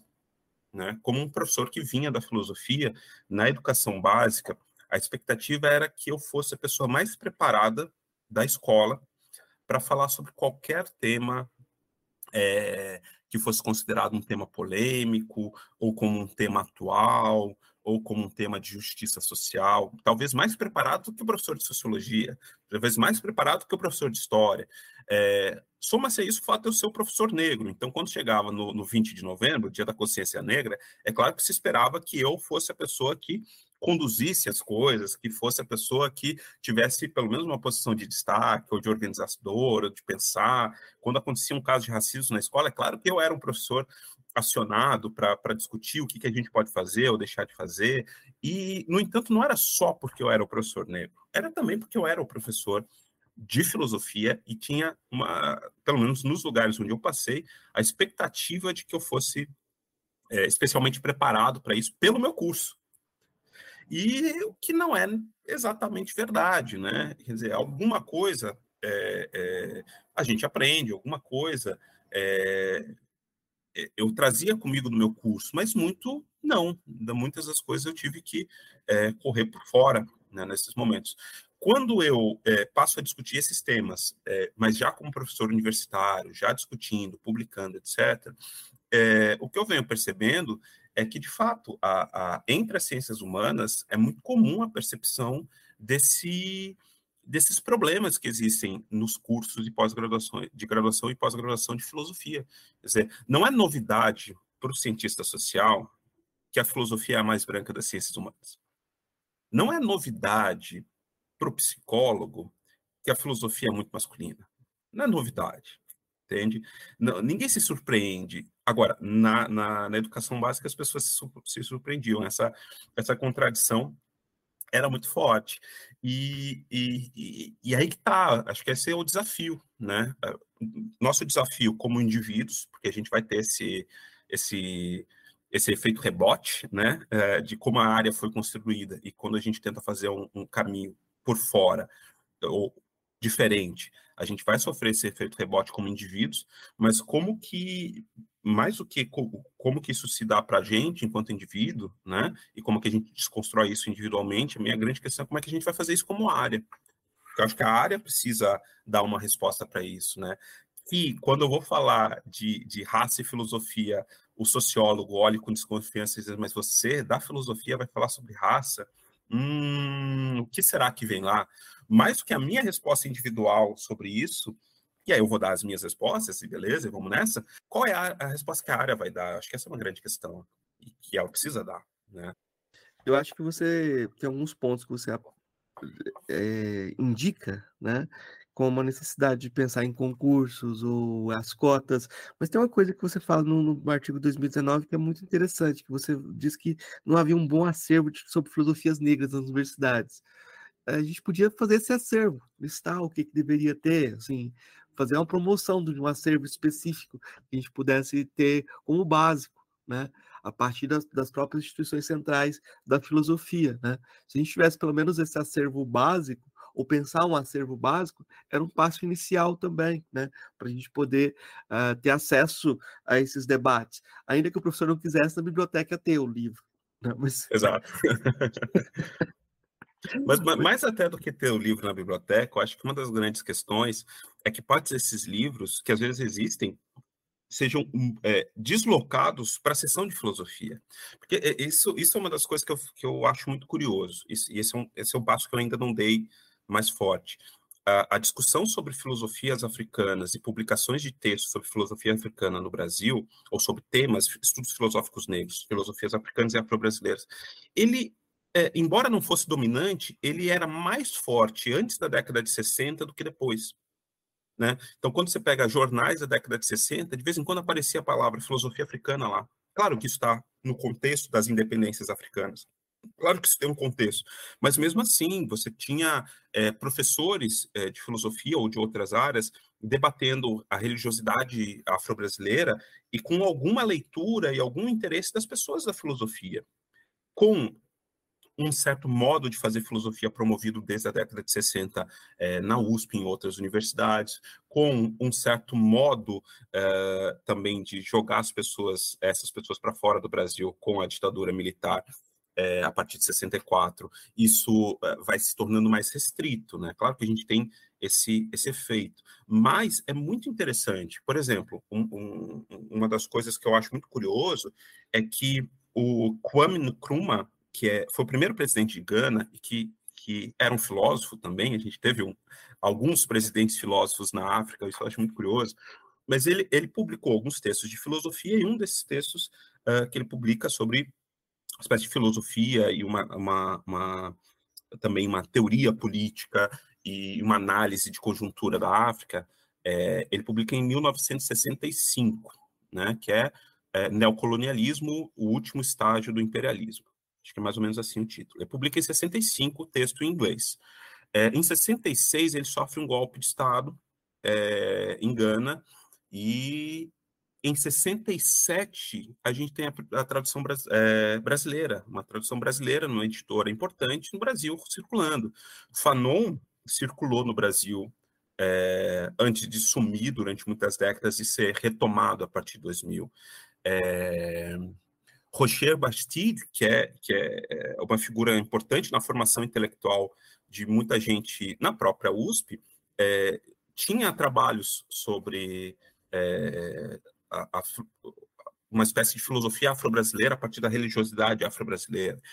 Você tem um monte de, de trabalhos que às vezes estão nas bibliotecas, entendeu?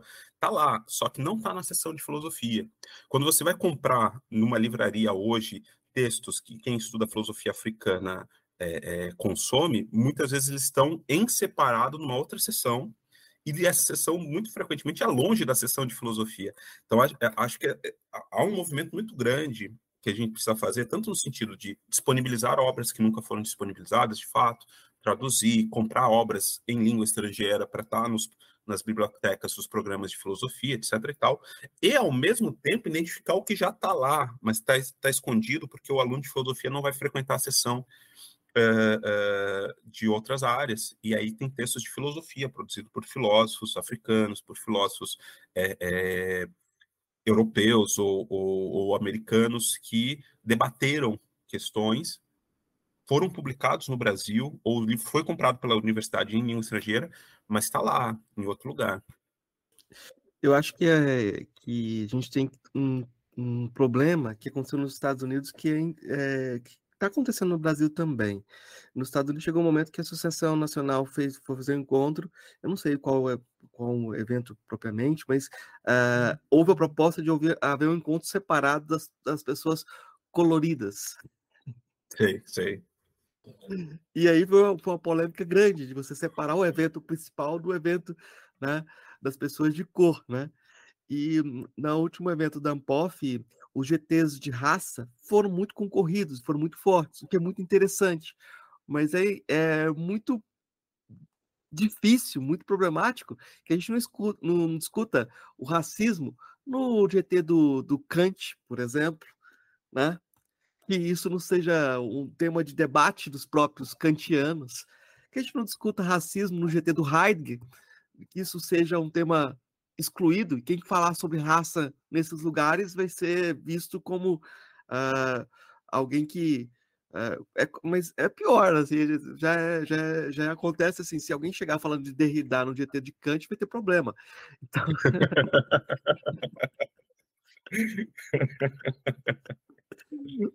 Porque esses caras, esses caras, uh, uh, Heidegger, uh, na filosofia analítica, você sabe que ler Heidegger gera câncer, né? Então, essas exclusões internas têm um ponto de convergência na exclusão da questão racial. Então, reforçar o, o, o GT de raça em separado me parece uma estratégia equivocada, assim. Não sei se a gente pode mobilizar para que seja diferente, mas para que a gente não aconteça essa guetificação que não modifica o problema geral, né? Eu queria que você comentasse um pouco sobre isso, para depois a gente falar um pouquinho do, do Amos. Sim, sim, sim. Pois é, eu acho que é sempre é, uma espécie de análise de conjuntura que a gente precisa fazer, né? Porque é, nos dois movimentos que nós podemos propor, nós vamos ter problemas. Se, se se nós tentarmos discutir raça em, nos, nos, demais GTs de forma mais pulverizada, seremos sempre minoria e, e não é garantido que nós vamos conseguir é, fazer a discussão tal como precisa ser feita, né? É, é, a reação, por exemplo, que, que, é uma das coisas que eu acho muito curiosa, a reação a, ao momento em que a Universidade de Edimburgo tirou o nome de Hume de um dos seus prédios, a reação no Brasil foi muito forte, foi muito intensa no jornal. Muitos acadêmicos se deram ao trabalho de muito rapidamente publicar textos para dizer: não, não, não, isso é um absurdo, estão cancelando o Hilme, estão jogando fora tudo que o Hilme fez, e ele é um cara que tem muitas boas contribuições, etc, etc, etc, etc. É, olha só que absurdo, tão, daqui a pouco estão tocando fogo em livro. Só que essa reação que aconteceu nesse momento específico, ela não foi uma reação isolada, isso é muito forte, né? E qualquer um que já tenha uh, se proposto a, a discutir é, racismo em Kant ou racismo em, em outros é, autores, é, certamente já teve uma experiência de ser, assim, execrado muito rapidamente por um conjunto muito grande de pessoas, como se estivesse propondo que a gente pudesse ressuscitar o Kant para enforcá-lo publicamente que nunca aconteceu, o que nunca foi proposta, entendeu? É, então, a vantagem, às vezes, de nós é, juntarmos em grupos de debate específico é que a gente consegue tecer vínculos e, e relações. Por outro lado, isso é, tem um risco, como você muito bem aponta, de criar uma guetificação e de criar um, um contexto em que é, inclusive, muito confortável para quem está nos outros GTs, entender, não, tem, tem aquela galerinha ali Né? Tem aquele grupinho lá, eles fazem isso, eles discutem isso aí, mas eles, infelizmente, não entendem nada do meu autor. E como o meu autor foi legal, às vezes eles falam mal do meu autor, e isso é muito chato. Mas tudo bem, mas eles estão lá no cantinho deles, e, e enquanto eles estão no cantinho deles, está tudo certo. Então, acho que o grande desafio é sempre conseguir fazer uma leitura da necessidade de, por mais que eventualmente existam GTs específicos, grupos ou revistas específicos, que essas revistas elas não podem é, ser o único canal de debate, então é preciso ter canais de, de que, o, que, o, debate encontre os outros grupos, isso é, é fundamental. É, e de outro lado, que é, esses debates também estejam muito seriamente preocupados com seus efeitos práticos. Né? É, eu acho que é muito pouco interessante, por exemplo, se nós tomarmos um, um GT de, de, filosofia que seja africana, filosofia e raça, filosofia e qualquer coisa, só para discutir do ponto de vista teórico. Eu não acho que é isso que está sendo feito. Eu acho que conheço várias pessoas muito interessantes dentro desses GTs que estão propondo é, fazer de forma diferente, mas é um risco que a gente corre, a gente tem que estar consciente desse risco, que é, de repente, se tornar um GT que discute, ah, raça segundo fulano de tal, e aí se limita a uma produção teórica encasteladinha também. E aí reproduz um modo encastelado de fazer filosofia. Acho que a proposta de, de, de, de debates como esse precisa ter um, um, um olhar para a construção de um outro mundo possível. E na medida em que se vai construir um outro mundo possível, esse olhar precisa também estar tá, é, aberto ao momento em que é, é, proposições práticas vão ser alcançadas, né? De mudança em estrutura de concurso, de mudança em estrutura de publicação, de mudança em formas de pensar a pós-graduação. Isso tudo precisa estar dentro do horizonte de quem se propôs a debater, né? Então, é, eu vejo que a gente precisa fazer sempre esse vai e vem, né? De vez em quando se junta, mas também saber se espalhar um pouco para estar tá nesse debate que é desconfortável, com os outros GTs, com os outros grupos, com as outras revistas, etc. Eu vou mudar de assunto um pouquinho, mas é porque é importante. Eu quero saber como é que está o William Amo, como é que estão os seus trabalhos sobre o William Amo, o que, que vai sair sobre isso, porque você já, depois da nossa conversa inicial que a gente fez no podcast sobre o, o Amo, você tem feito muitas coisas e acho que o, o público está interessado. Uh, e eu queria saber o que que, o que que você tem produzido, né? Tem um artigo que saiu sobre a infância do William Amo, mas a impressão que eu tenho é que ele é só um, um capítulo de alguma coisa. exatamente, exatamente. Acho que depois daquele podcast, eu acho que eu ainda não havia traduzido os textos do Amo, então é, um pouco depois do podcast eu, eu, eu, eu senti a necessidade de me jogar no latim e, e traduzir é, pelo menos o texto mais famoso dele sobre a impassividade da mente humana. E isso eu fiz um pouco depois, acho que menos de um ano depois de sair o, o episódio que nós gravamos juntos, saiu essa tradução, e aí foi bem legal. Eu fiz uma tradução um pouco informal, quer dizer, não publiquei em revista, não publiquei na forma de livro convencional, publiquei na internet, mas com um trabalho a muitas mãos. A tradução foi da minha autoria, achei um colega para que pudesse revisar o meu latim e consegui também que alguns colegas de outras áreas é, fizessem a capa, discutissem comigo a capa. A gente fez um projeto interessante. Então, mais que seja só um, um PDF na internet, é um PDF que ficou muito bonitinho. Se vocês quiserem ver, eu vou achar muito legal, né? Sobre a impassividade da mente humana, de Anton Wilhelm Amo. É, e posteriormente, mais recentemente, aí, esse ano eu fiz a tradução de um segundo texto do ano. São textos curtos, né? São como que no, no tamanho do que nós hoje produzimos como artigos acadêmicos, né? Na época chamava de dissertação mesmo.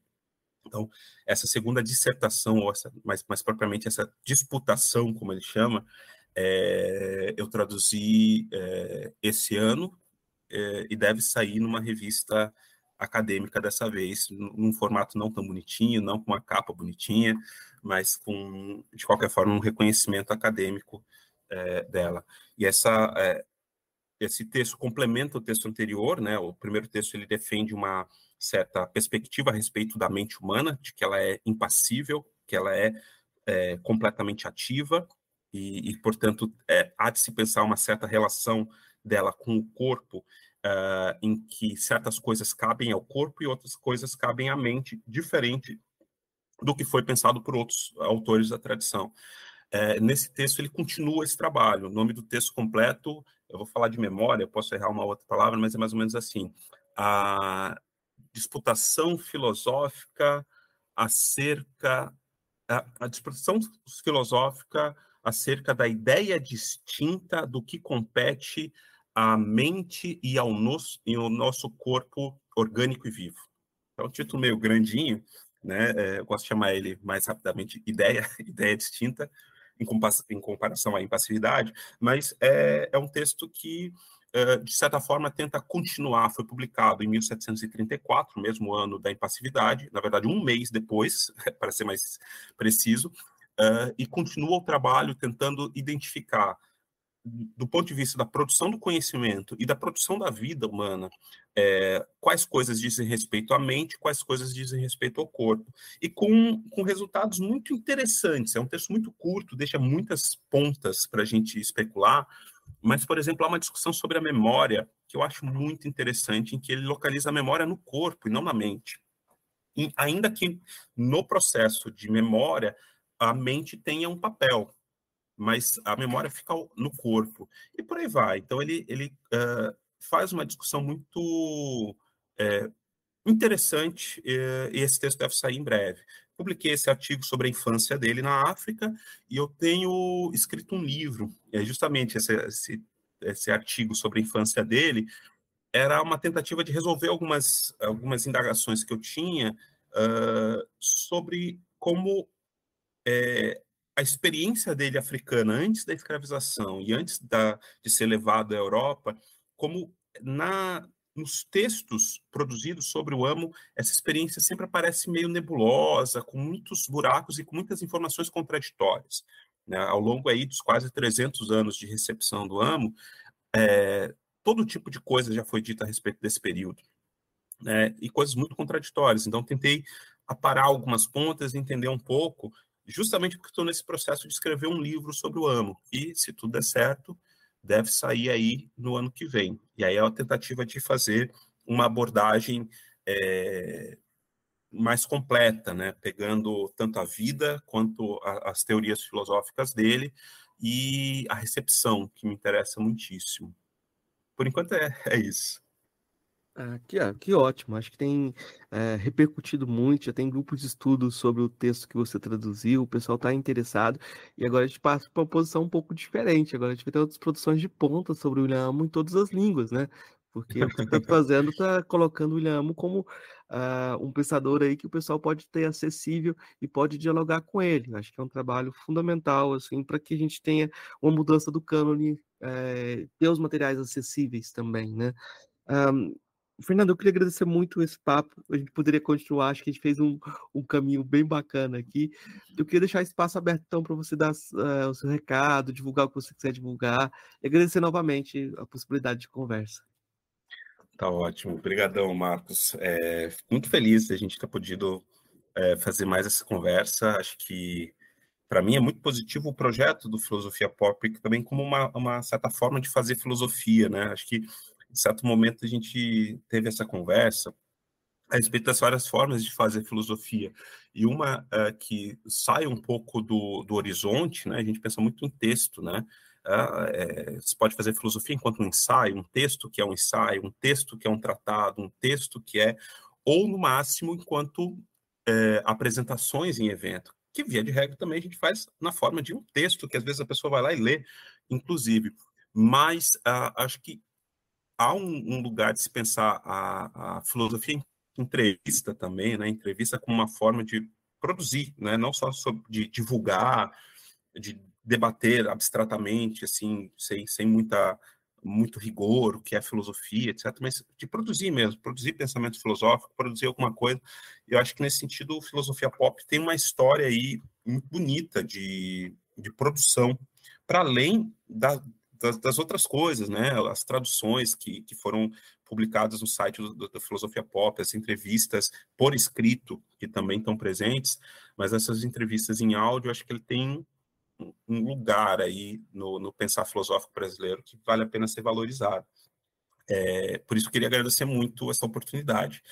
E aí, queria aproveitar para é, divulgar é, a produção que, que deve estar aparecendo em breve sobre uh, mulheres uh, na filosofia. Quer dizer, divulgar uma produção que ainda não saiu, vou, vou, vou divulgar algo para o futuro, mas a produção das pesquisas sobre mulheres em filosofia estão sendo produzidas dentro do Datafilo. A gente tem é, conseguido acesso a alguns dados muito interessantes sobre produção, sobre orientadoras é, mulheres e as relações com orientando os homens, com orientando as mulheres, como que isso funciona, deixa de funcionar pelo Brasil inteiro, como que é a, as distinções uh, ou como deixam de ser as distinções entre as dinâmicas de gênero na filosofia no Brasil e fora do Brasil. Acho que é, é um trabalho que ainda está em andamento, mas é, estamos organizando as primeiras publicações nesse sentido e acho que tem muita coisa bacana para sair. Então, é, ficar de olho naquilo que for publicado pelo Datafilo vale muito a pena. Tá? Quando sair meu livro sobre o AMO, que deve sair no ano que vem, também, se quiserem adquiri-lo, ficaria muito feliz. Enquanto estão à espera, se quiserem também uh, olhar meu livro sobre Schopenhauer e Nietzsche, o título é exatamente esse, Schopenhauer e Nietzsche, um confronto e ficaria muito feliz. Eu esqueci de pedir as indicações, né? Mas era justamente isso. Uh, eu queria um, chamar a atenção tem um, tem um texto, acho que do Afrânio Coutinho, que ele compila o debate entre José de Alencar e. Você falou o nome dele, que você estudou, Joaquim Nabuco. É, é, Joaquim Nabuco. Tem um, uma compilação desses textos, é um livro muito antigo, mas eu nunca vi ninguém da filosofia dando atenção a esse debate. José de Alencar defendendo a escravidão, acho que é, é curioso que exista esses textos compilados, debatidos na parte da literatura, a gente não tenha dialogado com eles na filosofia ainda, né? Um, e outro texto que eu acho que é curioso, que eu sempre divulgo, é o, uh, o trabalho do Bajonas Teixeira Júnior. Um, acho que é um livro chamado Lógica da, da Dissimulação, ou Lógica da Simulação e Lógica dos Fantasmas. Uh, o primeiro é a tese de doutorado que ele defendeu na UFRJ, uh, ah, com o Emanuel Carneiro Leão como orientador. É um texto muito esquisito, porque ele trabalha com as questões raciais também, ele trabalha com o debate do lugar da escravidão. E tem uma tese que eu vou reproduzir que é muito curiosa, que ele fala que por conta da escravidão, o brasileiro não consegue ser pai, e ele vai colocar isso com o Dom Casmurro, como o Dom Casmurro queria, o Bentinho queria ter um filho, e falava faz tudo para ter um filho. Quando o filho vem, ele não reconhece, ele não consegue se colocar na posição de pai. É, tipo, é, são debates que passaram, né? Mas eu acho que é muito curioso que isso tenha, uh, tenha tido espaço e que essas pessoas que romperam com o que é esperado depois não conseguem repercussão, né? Sim. Pelo contrário. Até porque são pessoas difíceis, né? Para fazer um trabalho desse tem que ser pessoa difícil, né? Para enfrentar um negócio desse. tem que ser pessoas que são, não estão acomodadas ali. Então, é, com certeza é uma pessoa difícil. Mas é isso. Eu queria agradecer novamente um, o diálogo e perguntar se tem, tem mais alguma indicação que, que, que você queria fazer. Eu queria fazer uma última indicação, porque eu acho que é um texto, é, falando de textos que deveriam ter uma repercussão maior e que é, eventualmente não tem. Eu queria indicar um texto que foi traduzido, já publicado acho que há mais de 10 anos no Brasil, uh, um artigo uh, chamado Ignorância Branca, do Charles Mills. Uh, acho que foi publicado no Brasil um pouco antes dele falecer, se eu não estou enganado. Mas está publicado a tradução, não, não me recordo agora a revista, mas é só procurar o texto que encontra muito facilmente o PDF é uma tradução bastante é, é, razoável e, e, um texto que é muito interessante, sobretudo a, a ideia de que a, defesa de uma ideia muito, é, muito é, é, forte de que a ignorância, é, por exemplo, em relação a temas raciais, numa área como filosofia ou outras, ela não é uma espécie de passividade, ela não é uma coisa que aconteceu por acaso e que, na medida em que se produza conhecimento sobre o assunto, ela se dissipa naturalmente. A ignorância, ele pensa uh, em algo que me lembrou muito Nietzsche na genealogia da moral, quando fala do esquecimento. Né? Quando Nietzsche fala sobre esquecimento na genealogia da moral, ele fala sobre um esquecimento que é ativo. Só que ele fala num sentido positivo do esquecimento que nos é, de alguma forma, nos preserva a saúde, a importância de um esquecimento saudável. É, a ignorância da qual fala o Mills não é uma ignorância saudável, né? É, mas a, a, ideia de que ela é, é, ativa, isso é muito interessante, que a ignorância ela reage quando se tenta dissipá-la, inclusive em ambientes em que são uh, pensados como os templos do saber, né? A universidade como templo do saber é o lugar onde se pensa que a ignorância devia estar mais distante possível, e, no entanto, é, a ignorância a respeito de muitas coisas, é, às vezes, aparece como algo muito resistente em certos uh, ambientes, né? É, ele fala dessa espécie de uma epistemologia da ignorância racial, mas ao mesmo tempo está é, tá em diálogo e abrindo caminhos para pensar outras formas de ignorância, uma ignorância masculina, por exemplo, uma ignorância masculinista, se a gente preferir, é, entre outras. Né? Então, acho que é um ensaio é, interessante do Mills, que deveria ter muito mais, mais repercussão no Brasil do que teve até o momento, e vale a pena divulgar, aproveitando que está saindo agora o livro também, é, Contrato Racial, do Mills pela, pela editora Zahar, né? Tá, acho que já está na pré-venda ou já está na venda efetiva, né? Então vale a pena. Já divulgo os dois trabalhos dele ao mesmo tempo. Ah, só para dialogar com a sua indicação, é, o Bruno Rodrigues Lima, que está publicando a obra completa do Luiz Gama, na entrevista que a gente fez com ele, a gente falou de um texto do Gama em que o Gama fala da torpeza do branco, né? Sim. E cita, e cita uma passagem em que uh, falam de um, de um de um menino negro que foi abandonado, uma criança negra que foi abandonada, a mãe mulata devia ter se entregou, jogou a criança uh, na rua, e aí a suspeita de, de, de, um homem negro velho, ele fala assim, não, isso é torpeza de branco, a razão por trás disso só podia ser isso, eles vão investigar e vão chegar nesse resultado. Então, Luiz Gama, lá no século XIX, já estava a par dessa ignorância branca, né?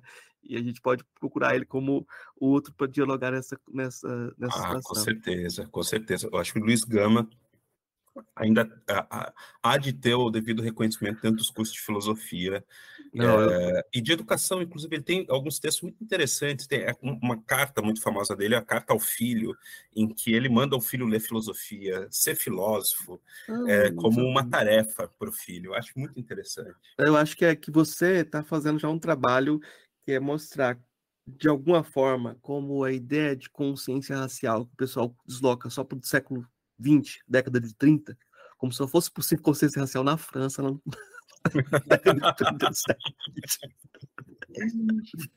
Exatamente. Pois antes disso não era possível, porque o pessoal nem falava francês, então não tinha como nos outros lugares ter consciência racial.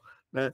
E quando você pega o William você pega o Luiz Gama, você pega outros autores que estão deslocados no espaço e no tempo, você começa a ver, não, olha, é, os irmãos escravizados sabiam que eram escravos, eles sabiam. Exato.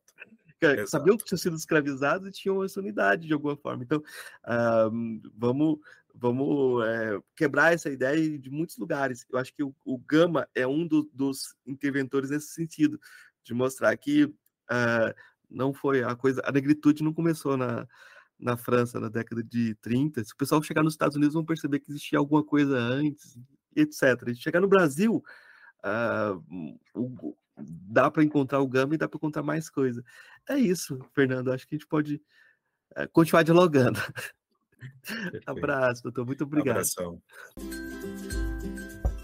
Ei, gostou do nosso episódio? Apoia a gente lá no Catarse, é só 5 reais por mês, o preço de um cafezinho. Ajuda a gente a continuar divulgando a filosofia no Brasil. catarse.me barra filosofia underline pop.